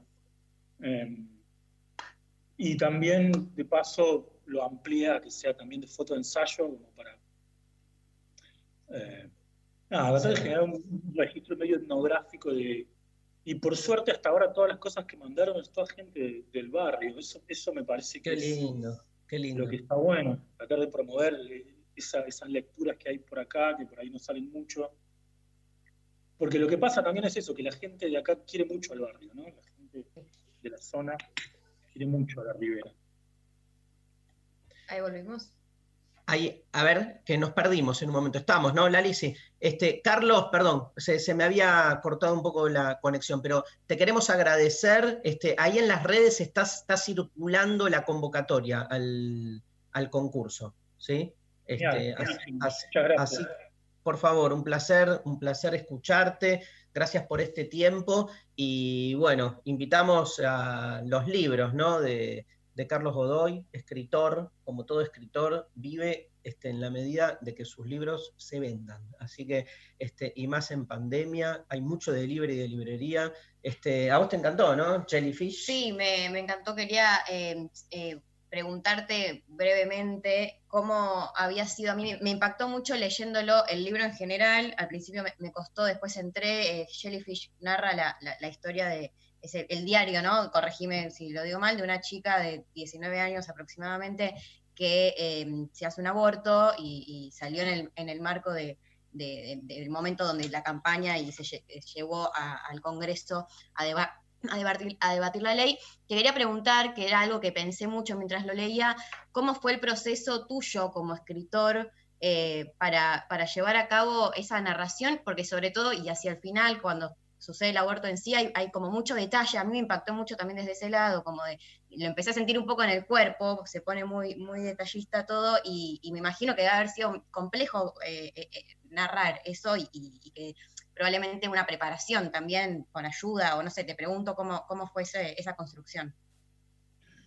Sí, eh, lo que me pasó a mí fue que charlando era de lo que se hablaba en ese momento, digamos, ¿no? En ese momento vos te juntabas, en ese momento nos podíamos juntar a charlar, no como ahora, y de lo que se hablaba era eso. Y eh, lo que me di cuenta yo, o lo que, en lo que caí en cuenta yo, es que tenía un montón de gente alrededor, amigos muy cercanos y por ahí no tanto, que se habían hecho un aborto, y que, y que me di cuenta que formaba parte eh, de la cultura eh, de por lo menos mi clase y la gente con la que yo me relaciono era algo muy común. Eh, entonces, aprovechando eso, eh, empecé a juntar testimonios. Y bueno, ahí los relatos, tuve la suerte de que eran personas cercanas, porque si, si no eran personas cercanas quizás no me contaban con la crudeza. Yo también les pedía que me lo cuenten así, ¿no? Les pedía que me lo cuenten de la forma más eh, realista posible. Eh, y en base a eso fui este, más o menos armando las escenas. Y después lo que más me costó fue la voz, que, que bueno. eh, Porque en la voz es, es un relato de, de una chica de 19 años. ¿no? Claro, ese como el diario íntimo, digamos. Sí, es de en primera persona. Es en primera persona. Mi Claro. idea, mi idea era que no saliera publicado con mi nombre. Yo quería que saliera publicado con el seudónimo. Ah, Me parece que hubiera funcionado mejor, pero bueno, la editorial quiso que saliera con mi nombre. Em, y, y yo lo escribí muy rápido el libro. Yo, yo para escribir un libro demora más o menos cinco años. Em, y lo escribí en tres meses. Y era un poco porque estaba medio, bueno, mi idea era escribirlo, sacarlo inmediatamente, tuve la suerte de que funcionó, eso suele suceder mucho, pero también lo escribí rápido porque estaba medio poseído por esa voz, ya medio como que pensaba como esa chica y medio que, que era medio insoportable. Entonces, también por eso lo escribí rápido, pero sí, lo, lo que más me costó fue la voz, tratar de llegar a una voz que sea un poco creíble, ¿no? Porque si no, ya cuando agarras un libro de un hombre eh, narrando en primera persona una cuestión tan femenina, ya medio era, era complicado. El Sí, pacto de lectura había medio complicado. A mí me, pasó un poco eso al principio y, y, eh, y en un momento entré y, se volvió súper verosímil y, creíble y la voz aparte yo la sentía muy cercana porque eh, según cuenta eh, ella tiene como un- una historia de vida y un contexto eh, familiar, social, económico, cultural muy similar al mío y con una edad similar y, a, pesar de que al principio me costó hacer esa cosa de decir, bueno, ¿esto quién lo está escribiendo? Que hay un chabón escribiendo esto en la voz de una piba, no sé qué, y después en un momento dije, ah, ok, esto funciona, está buenísimo, y entré y me lo comí en tres días, me lo liquidé y, terminé impactadísima porque es muy, muy fuerte el relato y, bueno, muy lindo, lo, lo súper recomiendo a todos. Mirá vos, cinco años para escribir un libro y te lo devoran, te lo devoran en tres días. Qué, ter- qué terrible, qué efímero que fue.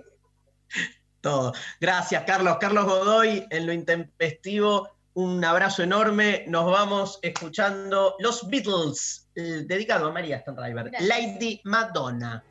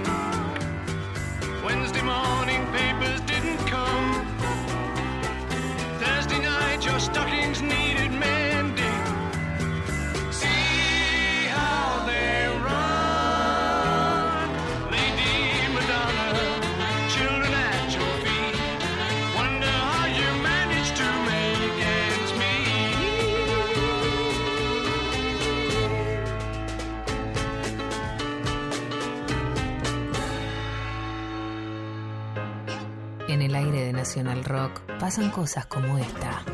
este futuro post pandemia va a ser un desastre o va a ser esta oportunidad que tenemos de crear como una realidad mejor. Podemos pensar de qué forma queremos salir de esta crisis, a qué normalidad queremos volver. No veo ninguna razón por la cual cambiemos el rumbo de las cosas como estaban planteadas antes.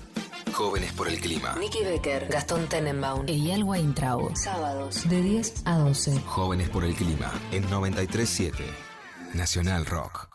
Lo intempestivo del tiempo y las formas.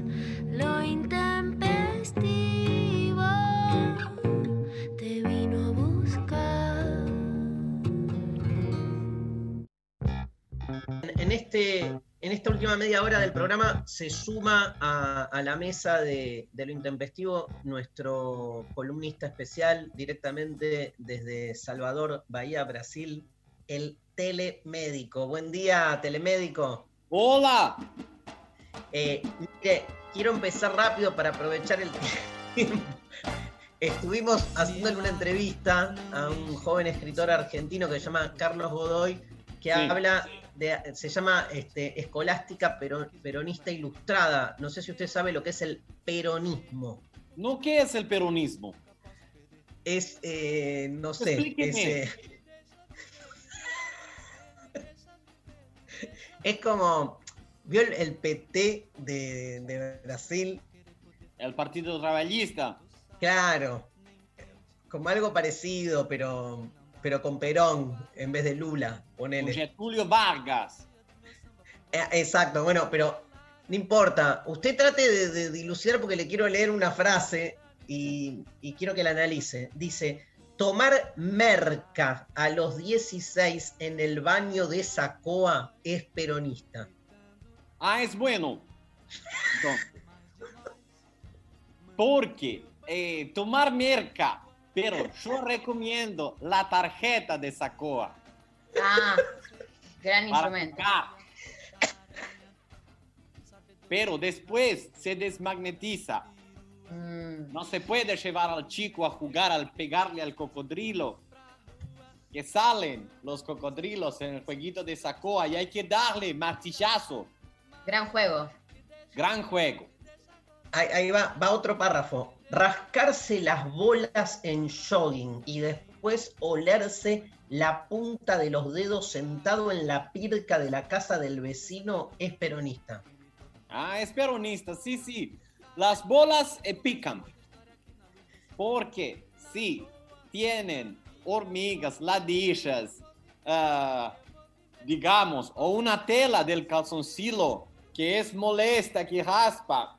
Hay una cosa que no existe más por suerte, que es un calzoncillo con toalla. Ah, sí, me acuerdo. Eran un asco, generaban infecciones. Había ¿Cómo con que toalla? quemarlo. Donde, donde iban lo- las bolas, había como una toalla en el calzoncillo. Sí, La toallita masculina. tal Mira. cual. ¿Sabe? Le quiero decir, ahora vamos a, leer unas noticias este, que tiene acá María Stanriver y queríamos escuchar un poco su análisis, pero justo estuvimos hablando en este programa de los cuñados. ¿Se acuerdan?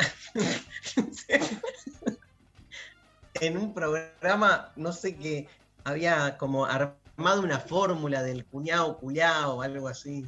Exacto. Ese es en mi séptimo libro que escribí en dos horas. Un libro que escribí en dos horas, mil páginas. Yo doy consejos para cuidar la salud. Y en el séptimo capítulo digo que culiarse al cuñado, cuñada, es una mm, forma de vida buena. Usted no dijo cuñada, dijo cuñado. Cuñado. Ahora está agregando. Sí, ¿por qué agrega a la cuñada ahora? Porque me culié a mi cuñada en este tiempo. Eso lo voy a hacer en la próxima edición. Voy a sumar ese capítulo. Que se llama De culiarme a mi cuñado a culiarme a mi cuñada. Escúcheme, vio que usted me preguntó qué era el peronismo. Yo le pregunto, ¿qué, ¿cómo definiría la RAE eh, el culeo? Oh. El culeo es algo que el reggaetón está tomando mucho. Culeo como un signo de menear la cadera con movimientos pendulares pélvicos hacia adelante y hacia atrás. El culeo es indistinto de lo que haya enfrente. Si hay, digamos, un genital y se da el movimiento, es lo mismo que si no hay el genital. Dale Omar, deja el culeo y dale duro, duro, dale, dale al perreo. Dale Omar. Eso es un tema que habla del culeo. Ah, ¿y, y, y quién es Omar? Omar es mi cuñado.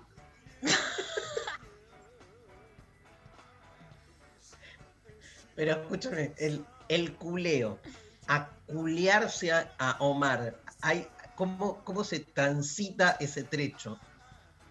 Bueno, habíamos bebido mucho. Estábamos en el living, estaba Patricia Vigiano, mi hermana, y se va. Perdón, ¿sabes quién es Patricia Vigiano? ¡No, María! ¡Mi cuñado! ¡Mi cuñado! De la balda, banda de. La balda. La banda de Golden Rocket a mi cuñado. Nada. cuñado. Ya hablamos. Ricardo Darín, Beto Brandoni. ¿No estuviste ese día en el programa? Sí que estuvo. La pendeja estuve. que hace la boluda. Vos no me vas a decir boluda a mí, brasilero del orto. ¡Eh! ¡Pará!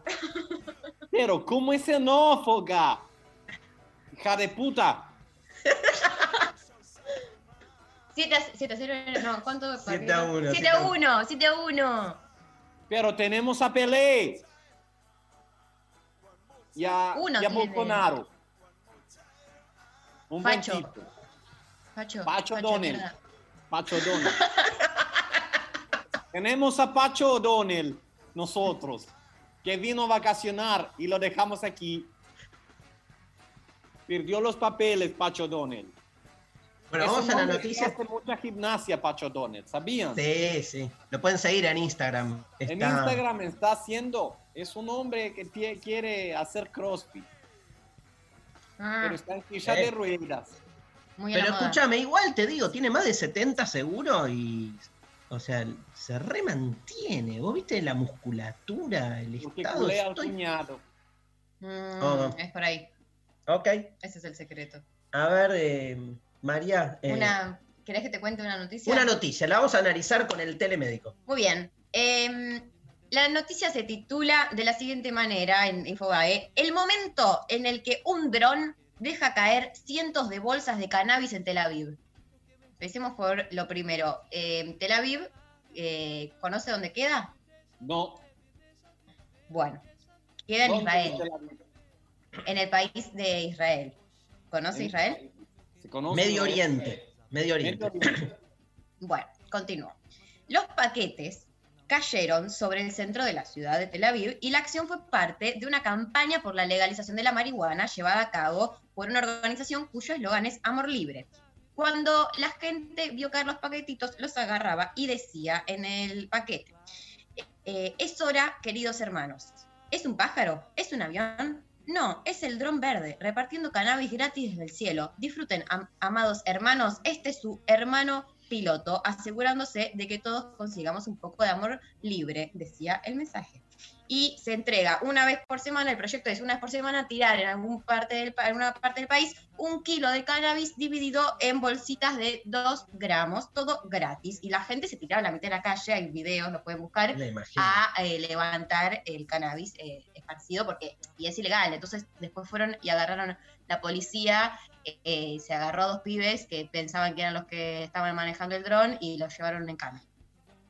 ¿Usted ve esta, esta acción, la ve posible en Río de Janeiro? Lo veo posible. Me gustaría, Lali Rombolá, si puedes poner un- una canción que dice qué bonito es Israel. De Delfín, la tigresa del oriente. Gran tema, gran tema. Gran tema. Delfín, tigresa del oriente y Wendy Zulka. Que dice Israel, Israel, qué bonito es Israel. Eso lo produjo un argentino, ¿sabían? No. Ah, mira. ¿Quién? Los conectó a ellos, no sé el nombre. Es, es, es linda Wendy Zulka. Es linda y es muy talentosa. Sí. Pero eh, a mí me gustaría que tiren eh, por el em, dron. Palopa. Sí. Tarjetas Ah. de Sacoa. Claro. ¿Usted piensa que la sociedad eh, de su país está preparada para un acto semejante? Mi sociedad, mi país. Mi sociedad, mi país. Muy Ese bien. es mi eslogan. Mi sociedad, mi país. Ok. Que Mi mi país. Mi Ernestina, mi país. Hay que abordarlo con algún sistema de desencriptamiento hermenéutico. ¿Hay un mensaje escondido? No, no. Mi sociedad. No se oye. caliente que les trae la tigresa. Porque ¡Vamos! soy de tierra muy caliente. No es este tema. No es este tema, pero no importa. ¿Por qué me, por qué me están haciendo un boicot? Es que está muy lejos. ¡Mierda! Vamos. No, vamos con mensajes. Vamos Mensajes con de los oyentes. Bueno, dale. Eh, nos mandan. Ah, le, le- le- ¿se acuerdan la persona que mandó lo de la H? Que no entendíamos. Sí. Mandó de nuevo un mensajito. Y dice, la H sería esta parte para mí, claro, lo de atrás de la rodilla, creo. Y manda, no sé si lo llega a ver. Pero yo no eh, sé dónde ve una H esta persona, la verdad, chicos. Es como la parte de atrás de la rodilla. Bueno, la parte de atrás de la rodilla. Está bien, lo que pasa es que hay un ultra fetichismo que para mí se va de mamo, ¿viste? Mm. O sea, una cosa que te guste un pie, ¿viste? Que no sé, es- ese fetichismo este, que, que da como con lo que más o menos está ahí a la mano.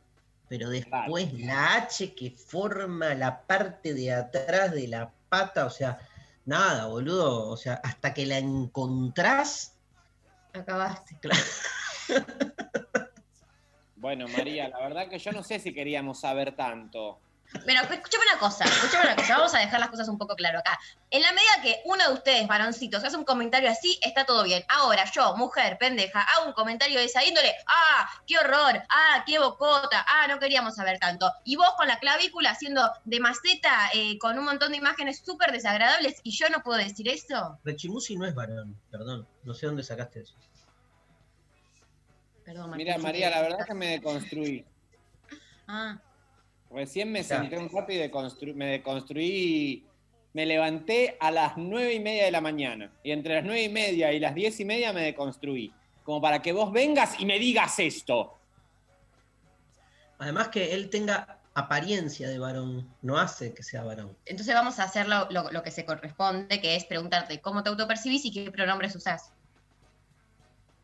Bueno, la verdad que esto se está poniendo muy íntimo, chicos. Ah, Y si no es una falta de respeto, yo te estoy tratando de respetar. Es muy difícil. Mirá lo que hacen estos, estos gente. si lo querés. Estás todo, todos los días, te pones a ver los vivos de ese. ¡Ay! ¡Empezó el vivo de Rechi! ¡Empezó el vivo de Rechi! ¿De verdad haces eso, María?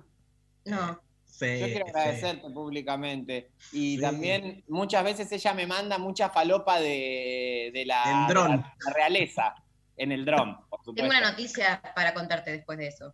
Bueno, esto es un tema importantísimo a nivel mundo. A ver, contalo.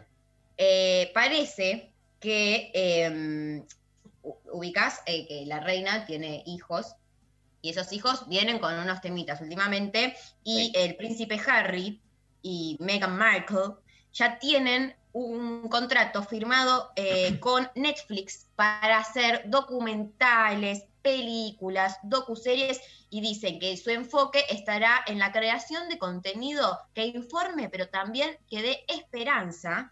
Eh, ellos como que quieren dar su, su, su de la historia porque ellos quedaron como medio afuera de todo lo que es la construcción familiar real. Pero Entonces, Pasa que carajo ellos le renunciaron. a Martín No. le importa, a mí me importa y un montón de gente que estamos desesperados porque en noviembre se va a estrenar la temporada número 4 Sí. de, de, eh, The Crown. Sí. Es la serie que... Mira. No puedo creer que no te interese, Darío. Mira, pensalo de la siguiente manera. ¿Cómo todavía en este presente que vivimos hoy hay unas personas que siguen reservados a una conexión más con la divinidad que con la mundanidad?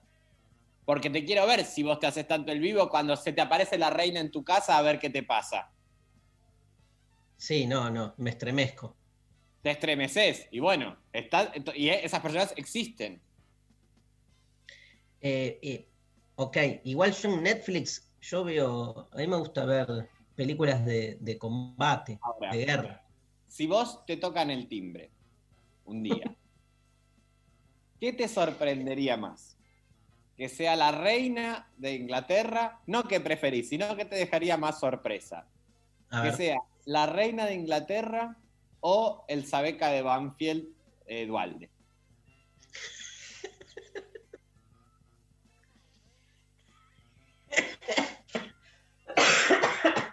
Mirá lo que haces. eh, no, podría tocar el timbre dualde de mi casa, no me sorprendería, eso es lo peor, boludo. ¿Y qué, le dirías a Dualde si se para en la puerta de tu casa? Eduardo, ¿Qué? eh, no, le preguntaría, iría más a la historia. Si quiere ir a Saco. Iría más. No, no, no, iría más a la historia, cómo fue su relación con Carlos Saúl, que parece que va a haber una serie, ¿no?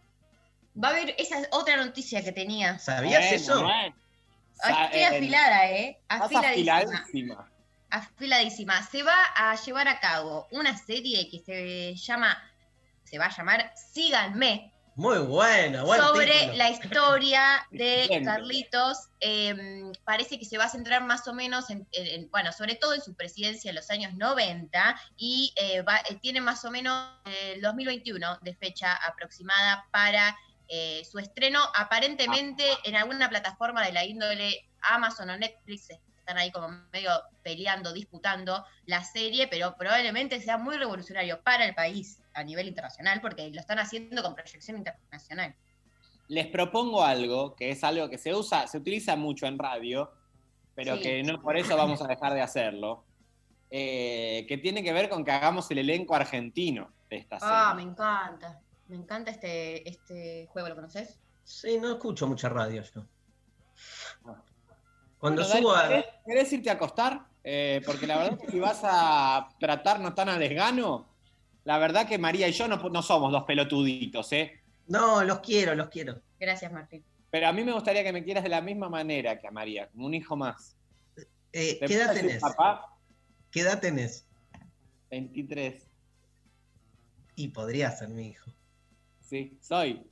Yo voy a pedirte los exámenes de ADN, ¿sabes? Pero ¿con qué, con qué madre? ¿Con la que tenés? ¿Sí? Mira, Apa, Con se madre. una pareja. decime cómo se llama tu mamá y te digo si tuvo una historia con, con ella. Luciana Pecker.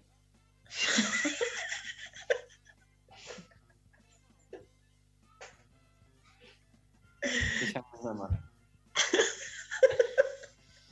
¿Tuviste una Martín Rechimusi. ¿Es o no es el hijo no reconocido del matrimonio Pecker Stanriver? Sí, soy, soy, Bueno. soy. Para Soy. mí tiene mucho, mucho de ambos en la cara, lo veo, en la, forma de comedia- pensar. Sería lindo para una comedia de verano que hagamos en Mar del Plata. Como un vodevil. Vos sos mi papá, Luciana es mi mamá, y yo soy el hijo, y María, vos también sos la hija, o querés ser otro personaje? No, no, quiero ser la hija. Somos hermanos, hermanes. Ok. Buenísimo, me gusta. ¿Y, y cuál es la trama? Eh, con el estilo Berman, así. Está bien, el estilo después lo discutimos si quieren. Agreguemos un par de personas más al elenco, que venga el equipo de producción, que sean ellos también personajes, ¿no? Se pueden meter, que haya Sí. conflicto, que alguien saque un arma, no sé. Lali Rombolá es la, es la novia de Martín. Lali Rambolá es mi novia. Perfecto. Y Pablo González también. Yo soy poliamoroso. Y Luis Pandini. Somos cuatro. Miki Luzardi es el fantasma de la ópera, vive en un ático. Y Sophie Cornell. So- Sophie Es Cornell la mala, la mala. La mala. Sophie Cornell es la mala, la forra. Sophie Cornell aparece eh, diciendo que en realidad ella es hija no reconocida y te quiere sacar la herencia. Sí, la sacamos cagando. Salí de acá. Estamos acá desfaenando todo. La Pecker es una artista como una música así del, del perreo, ¿viste? Del... El perreo. Vos estás todo, en realidad todo está, pasa en tu velorio, Darío.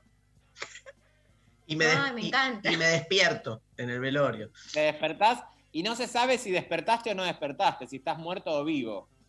Amo, amo, amo, amo. Escúchame, le, le tengo que dar un, un beso.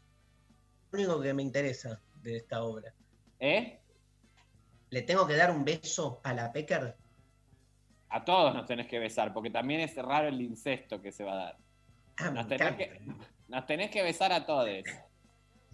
Es una obra muy escandalosa, ¿eh? es una cosa Claro. como la crítica. ¿Qué pasó? ¿Qué pasó? Eh, loco, queremos vender entrada, meta beso, meta lengua. No, pero Sofía Gala y Moria se besaban en una obra sin ningún problema. No sabía. ¿no? Nosotros que hacemos de hijes. Volviendo al tema, eh, la serie de Menem. Digo, Sí. Menem chico. Sí. Oski Guzmán. Me gusta. Da, da el físico. Menem grande, Alberto Martín. Mariano sabe No, quién no sé quién es, pero. Me encanta Alberto Martín en ese rol. Bien. Zulemita. Zule- Zu- Zulemita podemos poner. Uy, qué difícil. Porque te pondría una Vanessa, Gonz- Van- Vanessa González. Vanessa González me gusta. Para Zulemita. Vanessa González me gusta. Eh, después tenemos Zulema, Yoma. Em, Ahí hay la Piquio de ser. Ana María Piquio o em, Luis Albinoni. Luis Albinoni. Pero aparte de ella en un código de registro de actuación completamente distinto. Si me tienen las bolas llenas. y decís, ¿por qué Zulema es así? ¿Y a quién más metes? Uno más, Y bueno, a, a, mm, de personaje. a eh, y nos faltan, bueno, no, eh, tenemos que, vamos eh, programa a programa sumando Dale, personas. vamos, vamos Dale, vamos de porque a poco. Se nos va el programa. ¿Algún mensaje más? Ahí, ah, sí. Además de ganadores. Además de ganadores, te leo este mensaje. ¿Por qué llegó un mensaje que dice Luciano Lutero, el tío degenerado? Ah, para el- la comedia en, en Mar del Plata. Ah, perfecto. Ok, eh, acá nos llega, hola, soy Seba desde Villa Ángela Chaco. Los ojos de las personas me encantan, pero no solo el color, el marco entero. Aguante lo intempestivo. Bueno, un gran Hay abrazo. algo de... A mí las, las pestañas me, ¿Te copan? me copan, unas buenas pestañas. Eh, buen día. La parte que más me gusta de las personas es su color de piel y de sus ojos. Aguante lo intempestivo, Rodri, Rodri de Bransen. Quiero la clase. Bueno. Abrazo. Hola Rodri. chiques, soy antipies, no los puedo ver. La parte del cuerpo que me calienta es la espalda. Rechi, me hace reír mucho. Besos. Bueno, Besos. gracias. Capo Rechi, pusiste en palabras un montón de ideas que tenía dando vueltas en la cabeza hace tiempo. ¿Con qué? Nadie sabe con qué, qué- de qué- qué hacer. Claro, no, de al- alguna de las maravillas que dijo a lo largo de estas dos horas, claramente. Y debe Claro. ser. Y debe ser. Eh, otra persona nos mandó que son los labios de una persona, no importa todo lo otro, la boca me puede en todo sentido, sin tener una preferencia sobre tamaño o forma. Si encaja bien visualmente, para mí es lo mejor y se acompaña la voz, chao, Chao. chao. ¿Qué dice Pablo González? Levón, Alfredo Casero que haga de caballo, pone. Claro, hay que empezar a pensar en todo el gabinete.